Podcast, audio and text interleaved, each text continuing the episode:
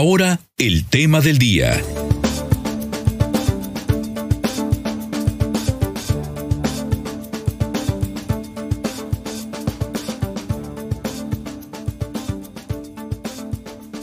Y como cada mes, me da muchísimo gusto saludar a Minerva Vargas, analista del Centro de Integración Ciudadana de Monterrey. Hoy tenemos el análisis del SIC Monterrey del mes de abril. Y es que les cuento, el SIC es una asociación civil conformada por ciudadanos, promoviendo la participación ciudadana a través de la tecnología cívica y las redes sociales. Hay distintos reportes que se hacen justamente a través de las redes sociales y nosotros pues hacemos una evaluación mes a mes de la cantidad de reportes que se recibieron, del tipo de reportes que, que se recibieron y en esta ocasión nos toca analizar el mes de abril. Minerva, qué gusto saludarte, buen día. Hola, ¿qué tal? Muy buenos días. Un saludo a ti y a todo tu auditorio. ¿Cómo estás? ¿Cómo, ¿Cómo salieron las cosas luego de este mes de abril, ya después de una evaluación en cuanto a lo que han recibido ustedes en sus redes sociales? Primero que nada, ¿cuántos reportes recibieron en abril? Pues miren, durante el mes de abril recibimos 2.989 reportes, el 58% de los cuales son sobre servicios públicos o la falta o la atención a los servicios públicos, el 17% son de vialidad, el 16% son sobre el cuidado del agua, que es una nueva categoría que hemos estado promoviendo por esta crisis que viene el Estado padeciendo sobre la cantidad de agua que tenemos disponible para el consumo. Protección civil fue un 3%, seguridad ocupó un 3%, propuesta ciudadana un 2% y la categoría de emergencias un 1%. Bien, entonces en mayor medida el 58% servicios públicos. En específico, ¿qué tipo de reportes? En primer lugar, tenemos reportes sobre la falla de alumbrado público, con un 22% del total de servicios públicos. Esto se da principalmente en las colonias del centro de Monterrey, porque es donde hay más movilidad, la gente se ve más, viene más. Aquí tomamos el transporte público, nos dirigimos a nuestras casas después del trabajo, entonces eh, tenemos más participación ciudadana en cuestión de reportes sobre alumbrado en esta zona. En segundo lugar está la recolección de basura. Esto sí ya nos vamos más hacia las colonias. Está la colonia Mitad Centro como de las principales colonias donde más reportan que no pasa la basura. Nos vamos a Podaca y a Guadalupe también. En la colonia Lindavista, en Guadalupe, donde también reportan la falta de, de pues, del camión recolector de basura. Y el tercer lugar lo ocupa la categoría de semáforo descompuesto, igual aquí otra vez dentro de las avenidas del centro de Monterrey, pero también hacia el sur de Monterrey, desde lo que es la avenida Garzazada y, y llegando ya a lo que es la carretera nacional. Ahí están reportando que los semáforos no están sincronizados. En cuarto lugar está la categoría de bache, la cual ha aumentado en, en estos meses. Y el bache, bueno, principalmente está reportado también hacia la carretera nacional, eh, a la altura de lo que es el tecnológico o Paseo Tech. Después está la, la categoría de alcantarilla y postes. Bien, esto por parte de servicios públicos, siendo la falta de alumbrado la mayor cantidad de reportes. Y esto, eh, decíamos en otras ocasiones, se relaciona también con algunos eh, tipos de robos y más. Eh, ¿Fue la ocasión? Sí, bueno, el alumbrado público o la falta del alumbrado público es un factor de riesgo este, ya muy conocido porque le da oportunidad al delincuente de cometer algún delito. En este caso sí, pero ahora tuvimos más reportes de robo de autopartes, baterías, por ejemplo, a los vehículos, espejos, eh, que igual dejan estacionados por la noche o bien ya cuando no hay luz y pues esto propicia que el delincuente pues pueda maniobrar con tiempo, ¿no? Sin temor a ser visto. Claro, y bueno, ese es uno de los reportes también que más subieron este mes. ¿En, en qué colonias me decías? Bueno, los reportes de Roberto Partes igual están en el centro de Monterrey, más hacia la avenida, pero hacia la avenida de Félix U. Gómez y Constitución, o sea, ya no tanto hacia, hacia las calles aledañas, de, por ejemplo, también por la calle 5 de Mayo y 15 de Mayo, también. En la avenida Pino Suárez se reportaron también robos de autopartes, sobre todo baterías y espejos. Y de este tipo de robos hay eh, denuncias. Luego sucede, ya sabes que la gente a veces se, se limita a, no denunciar. Sí, bueno, la, verdad es que el robo a transeúnte y el robo de autopartes es uno de los robos que menos se denuncia, porque a veces la, la gente lo considera pues pérdida de tiempo. Tenemos una cifra negra aproximadamente del robo a transeúnte en un 98%. Esto quiere decir que solo el 2% de los delitos se denuncia. Igual en la, el delito de robo de autopartes, y sí quisiéramos como fomentar en la ciudadanía que denuncien, porque una, una cosa es que nos hagan el favor de hacer su reporte, con lo cual hacemos una red de comunidad para la prevención de este tipo de delitos. Sin embargo, pues no nos quedamos cortos en, la actuación de autoridad si nosotros no ponemos la denuncia. Claro. tenemos que denunciar, tenemos que ir, acudir al Ministerio Público y, bueno, levantar nuestra denuncia pertinente. Exactamente, eso es lo importante, porque luego también podemos eh, reportar, pero cómo es que las autoridades van a responder si no lo denunciamos también. ¿Y alguno de estos eh, reportes, ya sea de falta de alumbrado o alguno otro de lo de recolección de basura, también las autoridades respondieron? Sí, bueno, todos nuestros reportes son canalizados a la autoridad correspondiente. La verdad es que tenemos muy buena relación con las autoridades de lo que es el centro de atención de cada municipio y ellos nos contestan en algunos todos los folios, este, más bien todos los reportes reciben un folio de parte del municipio, el cual nosotros les canalizamos o le hacemos saber a la, al ciudadano y el ciudadano también a veces funciona como juez y parte, o sea, nosotros decimos, ¿sabes qué municipio dice que ya arregló esta luminaria? Y el ciudadano me dice, no, todavía no, entonces, ¿qué hacemos nosotros? En vez de cerrar el reporte, se vuelve a reabrir y esperamos a que la autoridad acuda a arreglarlo. Bien, esto siempre será importante, por eso hay que estar muy al pendiente también de las redes sociales del SIG Monterrey. Aprovecho para que me las compartas en, eh, en, este momento para quien no las tenga aún, pues pueda formar parte también de esta asociación civil conformada por ciudadanos promoviendo justamente la participación. Sí, claro, en todas partes nos pueden encontrar como SIG Monterrey y también por medio del WhatsApp estamos recibiendo reportes. Es el 81 22 00 28 28 les repito, 8122002828. También pueden bajar la aplicación que es totalmente gratis, se llama Civics, y por medio de la aplicación pueden levantar sus reportes y ahí mismo se les va a estar actualizando el estatus del reporte, si ya lo ha canalizado, si tiene alguna notificación este, le va a aparecer en el celular y pues ahí pues, también por este medio pueden dar un seguimiento. Estamos platicando de que en el mes de abril hubo cerca de 3.000 reportes, 2.989 para ser exactos, siendo el 58% de los reportes sobre servicios públicos. En el segundo lugar y con un 17% ese reporte sobre la vialidad y que desgraciadamente el Estado de Nuevo León y en otras ocasiones ella misma me había comentado que éramos el primer lugar en cantidad de accidentes que suceden en nuestro estado. Es una cifra que no nos gusta y que queremos cambiar. Minerva, ¿cómo nos fue en el mes de abril en cuanto a este tema? bueno, seguimos siendo el primer lugar a nivel nacional en cuestión de accidentes viales o hechos de tránsito terrestre. Eh, este mes subieron los accidentes, hoy tuvimos 201, el 23% fueron, bueno, el 23% de todos nuestros reportes de vialidad fueron por accidentes viales, pero también subieron un poquito los, los reportes sobre la vía obstruida o vialidad. Estos reportes se dan sobre todo cuando las personas dejamos o mal estacionado el vehículo o obstruimos la banqueta y nos tenemos que bajar de la banqueta, lo cual ha incrementado, parece que no, pero sí, el, cuando aumentan los reportes sobre obstrucción de vialidad, también aumentaron los reportes sobre atropello vial. Entonces, el día de hoy voy a andar un poquito más en lo que son los reportes de atropello, porque sí subieron bastante y hay que tener mucho cuidado, porque son, son los reportes que más fatalidad pueden provocar y son los que menos también menos reportamos, porque muchos de los muchos de los conductores se dan a la fuga y entonces esto casi siempre depende de un testigo. Y el testigo muchas veces por no meterse en problemas o por no saber qué hacer en el momento, pues decide no reportar, lo cual es un riesgo tanto para el testigo como para la persona que sufrió el accidente. Claro, y ahora se, se utilizan los, los puentes peatonales porque también en ocasiones y a veces desgraciadamente sucede casi a, a metros de, de un puente peatonal y a veces no los utilizamos, ¿no? También. Sí, la mayoría de las veces, bueno, por ejemplo, en, en cuestión de aquí en la Avenida Juárez, ese puente peatonal, pues la verdad es que casi nadie lo usa y es donde muchos atropellos hay y la gente también, hay que decirlo, se avienta este, por entre los carros o los vehículos para pasar. Sí. Y eso es muy peligroso porque no tenemos esa conciencia de lo que puede ocurrir en algún momento. Entonces, pero también hace falta una infraestructura vial adecuada porque yo comprendo que hay personas de la tercera edad o hay personas que pues batallamos un poquito para caminar o, bien no nos es posible subir las escaleras para cruzar seguros por los puentes.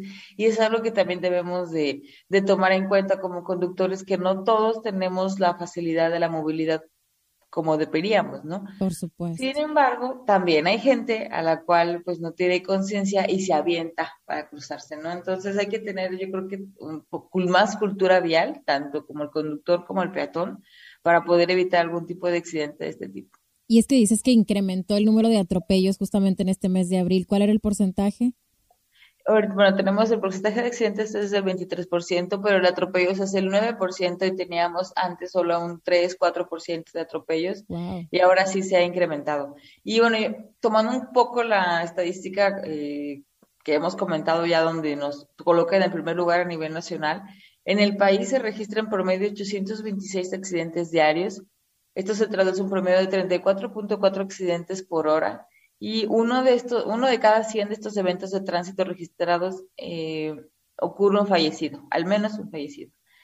Y bueno, de cada, en 18 de cada 100 de accidentes viales hay víctimas con heridas, un, un total de 71.935 personas fueron heridas en hechos de tránsito terrestre. Y 3.826 de los accidentes fueron fatales, donde al menos fallecieron 1.948 conductores, 883 pasajeros y 806 peatones y 154 ciclistas. Es importante mencionar esa estadística que aunque ya la hemos eh, visto en alguna ocasión anterior, es muy importante porque no es un número. O sea, tenemos que recordar que 806 peatones son 806 familias que perdieron a alguien en un, algún accidente de, tránsito y son 806 personas que ya no tuvieron la posibilidad de continuar con sus vidas. ¿no? Y en Nuevo León, el, en promedio ocurren 175.5 accidentes viales diarios en el estado, son diarios. Los municipios con más atropellos registrados es el municipio de Monterrey, con el 57.3%, el municipio de Escobedo, con un 10.6%, en tercer lugar está Guadalupe con un 7.6%. En cuarto lugar San Nicolás y en quinto lugar Apodaca con un 4%. Estos son los municipios donde más atropellos registrados hay. Y en la plataforma de Civics se obtuvimos también los siguientes datos. Las colonias con más atropellos registrados durante el mes de abril y también hicimos una, bueno, contamos también los otros meses del, del año, perdón, 2022, es el centro de Monterrey con un 42%. Y aquí, bueno, hacemos hincapié en estos cruces que te comentaba, en, los que estaban pegados al Mercado Juárez, donde ahí tenemos ya un puente peatonal, sin embargo, pues no se usa. Y muchos de estos atropellos ocurrieron aquí y en la calle que es 15 de mayo y Ruperto Martínez porque mucha gente cruza con bolsas, cruza de venir desde, sus compras y no se espera ni al semáforo o bien el vehículo que va a dar vuelta a la derecha para incorporarse ignora al peatón y se pasa, ¿no? Entonces se vuelve aquí en un vaivén de, de, estar esquivando vehículos y también estar esquivando personas. Entonces yo creo que sí es muy importante que generemos conciencia en el peatón y en el vehículo de que si vamos despacio, todos vamos a llegar. Hay gente que no puede subir el puente, como hay gente que sí puede subirlo y no quiere, y también hay que, hacer conciencia del peatón. Definitivamente, y que, y que se bajen estas estadísticas, ¿no? Estos números, que finalmente es lo que buscamos. Y bien, ¿hay algún dato, otro dato importante respecto a accidentes viales? Sí, bueno, también está la colonia Mitra Centro con un 8%, la colonia Obispado y la colonia Country. Esto en el municipio de Monterrey. Los cruces con más atropellos registrados que tenemos son José Garibaldi y calle Mayano Martomoros en el centro, la avenida Francisco Madero y Galeana, la avenida Juan Ignacio Ramón y Pino Suárez en el centro. Esto para que también lo tomen en cuenta y sepan que aquí existe una gran concentración de accidentes viales, no solo de atropellos, pero sí es muy importante que tenemos consideración al momento de pasar por aquí. Y bueno, tomando en cuenta toda la estadística, pues queremos recomendar las siguientes medidas preventivas. ¿Qué hace si soy un conductor? Bueno, primero que nada, centrar la atención en el entorno en todo momento, evitar distracciones mientras conducimos, el uso de celular, llamadas en espera, discusiones, incluso pláticas, y mantener una distancia de seguridad adecuada. Esta es de frente al vehículo que va delante de nosotros. No exceder los límites de seguridad. Utilizar siempre el cinturón de seguridad en todo momento eh, según la estadística del INEGI, solo el 8% de los accidentes de tráfico registrados se utiliza el cinturón de seguridad. Tenemos que elevar este porcentaje porque es mínimo en comparación de todos los accidentes que hay. Y bueno, evitar el consumo de alcohol si vamos a manejar y mantener el auto en buenas condiciones, sobre todo los frenos, o sea, que reaccionen de buena, buena manera. ¿Y qué hacer en caso de sufrir un accidente? Bueno, mantener la calma, no huir, principalmente, comunicarse con los números de emergencia y contactar a la compañía de seguros para ayudar a esclarecer los hechos. ¿no? Y las recomendaciones para prevenir un accidente si soy un peatón. Pues número uno, hay que cruzar en los puntos indicados, en las cruces de cebra, en los semáforos o en los puentes no atravesarse entre los vehículos, que como lo hemos mencionado, es muy común verlo en las principales calles del centro, evitar distracciones al cruzar, como ver el celular, venir leyendo algo, traer los audífonos, todo esto afecta nuestra eh, concentración al momento de realizar alguna actividad respetar los semáforos y sobre todo la luz para cruzar aun cuando no vengan carros. Y en caso de que no funcione el semáforo o que esté mal sincronizado, hay que reportarlo en Civics, o sea, con nosotros, ya una vez que estamos en la banqueta, por favor. Y si vas en transporte público, hay que bajarse únicamente al lado de la banqueta, no en medio de las avenidas o las calles, o solicitar con tiempo nuestra bajada del camión y evitar utilizar audífonos en momentos de cruzar o caminar. También se pueden reportar las malas condiciones de banquetas y avenidas por medio del Civics. Incluso podemos llegar a realizar alguna propuesta ciudadana si ves que falta algo o si ves que la infraestructura no es la adecuada. Y sobre todo reportar estas situaciones donde se nos obstruye caminar por la banqueta.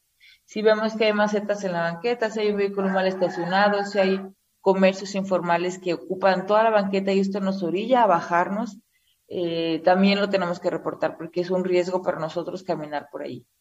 Y de igual manera, ¿qué hacer si soy testigo de un atropello y la persona o el conductor se da la fuga? Bueno, tratar de recoger los datos que se pueda ver del vehículo fugado, como la matrícula, la marca, el color. Si hubo más testigos del atropello, tomar algún dato por si fuese necesario que declaren sobre lo que se han visto y llamar principalmente a la ambulancia o al 911, que es lo primerito que tenemos que hacer, sobre todo si la persona se ve con lesiones o vemos que no reacciona. Y les recomendamos a todos que mediante la aplicación del Civics también nos reporten para poder generar nosotros una estadística y generar datos para prevenir. Esa es una gran, gran herramienta definitivamente que debemos utilizar para este tipo de casos. Como también sucedió y dentro de los pasados días respecto a los reportes del agua, si me pudieras compartir eh, eh, eh, rápidamente qué es lo que se ha reportado en cuestión del agua. Bueno, en, nuestro tema de cuidado del agua tenemos ya 835 reportes, lo cual es un 16% del total general de los reportes de la plataforma. Y principalmente se reportó el corte de agua cuando no es el día que le corresponde al municipio que se la van a cortar. Así es. Eso, fue lo que me ha reportado. Y la falta de presión también. Sí, que era los, la reducción al máximo dentro del suministro en este llamado plan agua para todos, pero bueno, había quienes decían, yo soy tal zona, me tocaba el martes y hoy es jueves y no tengo agua, ¿no? En la gran cantidad de las colonias, esta era, digamos que, la queja generalizada. Sí, o que bien se tomaban dos días, o sea, de que me tocaba el martes y no tuve ni el martes ni el miércoles, o no tuve el, martes o el jueves, y realmente eso fue lo que más nos reportaron, pero también tuvimos reportes sobre eh, cuando abres la llave del agua, que sale con un color extraño o bien pareciera que trae arenilla. Y bueno, la autoridad dijo que esto parece ser normal, que entre, cuando la vuelvas a abrir o que se vuelve a dar el suministro de agua, que salga con estas características. Pero sí hay que tener cuidado pues de esperar o dejar un poquito abierta la llave, obviamente con una tina o algo, porque si no pues estaríamos desperdiciando más agua de la que, de la que se está intentando ahorrar. Y ya, esperar a que salga mejor, que mejore la condición del agua y ya podríamos consumirla. También otra de las cosas que quisiéramos recordar es no almacenar más agua de la que vamos a ocupar, porque el agua se echa a perder, o sea, estamos conscientes que en nuestra casa no tenemos ni los químicos ni los lugares adecuados para almacenar el agua y que puede estar días para el consumo, ¿no? Entonces yo creo que solo hay que almacenar lo que vamos a utilizar en el baño, lo que podríamos utilizar ese día para lavar los trastes o cocinar pero no dejar agua almacenada además porque pues de nada va a servir, vamos a terminar tirándola. Exactamente, y es lo que no queremos definitivamente, desperdiciar, que también ese era otro de los reportes, ¿no? La gente que desperdicia el agua y que se comunica a través del SIG Monterrey. Sí, seguimos, o sea, seguimos recibiendo reportes sobre el desperdicio del agua o el mal uso del agua, sobre todo en, en lavar el vehículo con la manguera, en regar las calles, o más bien ni regar, sino que aventar tinas de agua a la calle, por favor, yo creo que eso es algo que ya debemos de dejar de hacer. Así es. Y bueno, la invitación es también a reportarme. Podrías compartir de nueva cuenta las redes sociales del SIG Monterrey y estaremos muy al pendiente de lo que suceda posteriormente para el análisis del mes de mayo. Sí, claro que sí. En todas las redes estamos como SIG Monterrey y en el WhatsApp es el 8122 002828. Les repito, 8122 002828.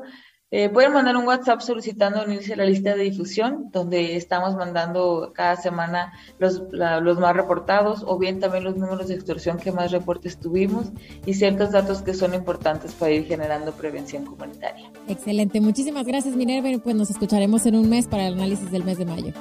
Muchas gracias a ustedes, que estén bien.